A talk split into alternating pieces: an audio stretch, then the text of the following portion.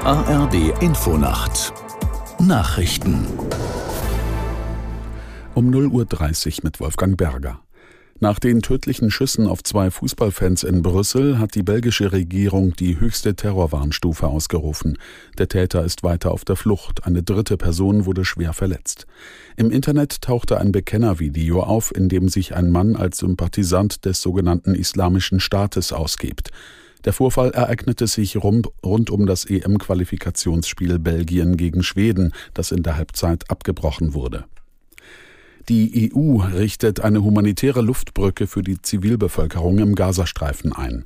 Wie die EU-Kommission mitteilte, finden die ersten beiden Flüge noch in dieser Woche statt. In den Maschinen sollen überlebenswichtige Güter wie Notunterkünfte, Medikamente und Hygienesets zuerst nach Ägypten und dann zu humanitären Organisationen in den Gazastreifen gebracht werden. Voraussetzung ist, dass der Grenzübergang Rafah geöffnet wird. Bundeskanzler Scholz wird heute als erster Regierungschef seit den Angriffen der Hamas nach Israel reisen.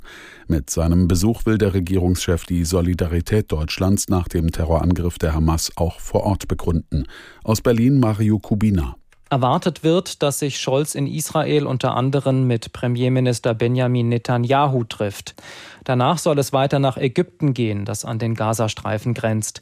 Bei den Gesprächen dürfte es darum gehen, wie die Geiseln befreit werden können, die sich in der Gewalt von Hamas-Terroristen befinden. Unter den Verschleppten sind auch Deutsche.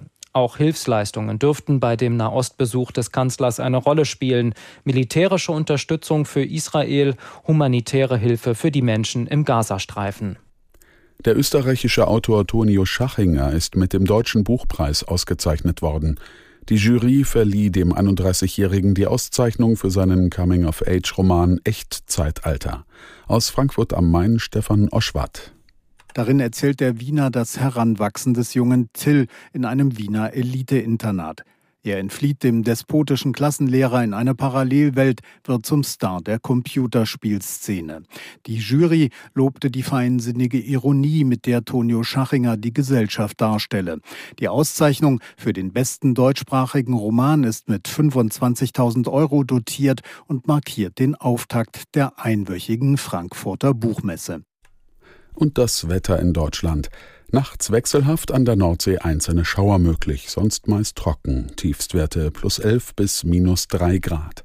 Am Tage ein Wechsel aus Sonne und Wolken, an den Küsten vereinzelt Schauer möglich, sonst trocken. Im Süden länger dicht bewölkt, Höchstwerte 7 bis 17 Grad und die weiteren Aussichten. Am Mittwoch im Norden und Osten recht freundlich, im Süden Regen 10 bis 17 Grad, am Donnerstag durchwachsen, nach Süden hin zunehmend heiter bei 9 bis 21 Grad. Das waren die Nachrichten.